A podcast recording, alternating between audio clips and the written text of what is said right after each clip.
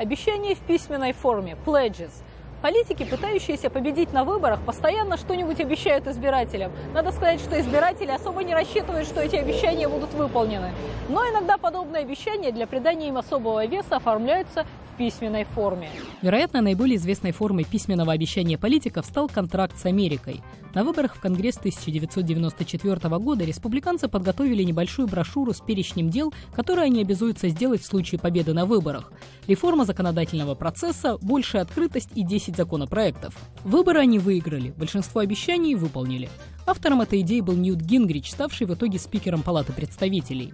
В 2012 году он вступил в борьбу за президентство, снова опубликовал список своих обещаний, но разгромно проиграл праймерис.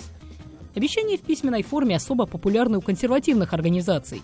Если кандидат хочет заручиться их поддержкой, его просят подписать обещание в письменной форме касательно вопроса, которым занимается эта организация – Бывший сенатор Рик Санторум, кандидат на выборах 2012 и 2016, подписал целый ряд подобных документов, от обещания отменить реформу здравоохранения Обамы, Обама Кэр, до письменного обещания блюсти супружескую верность. Важный пункт для консервативной публики. На президентских выборах 2016-го наибольшее внимание привлек момент, не связанный с обещанием избирателям. Республиканцы опасались, что в случае проигрыша на праймерис Дональд Трамп может баллотироваться как независимый кандидат и тем самым похоронить надежды партии на победу на выборах. В итоге миллиардер подписал обещание не становиться независимым кандидатом, правда при условии, цитата, «хорошего отношения к нему республиканской партии», что можно трактовать как угодно.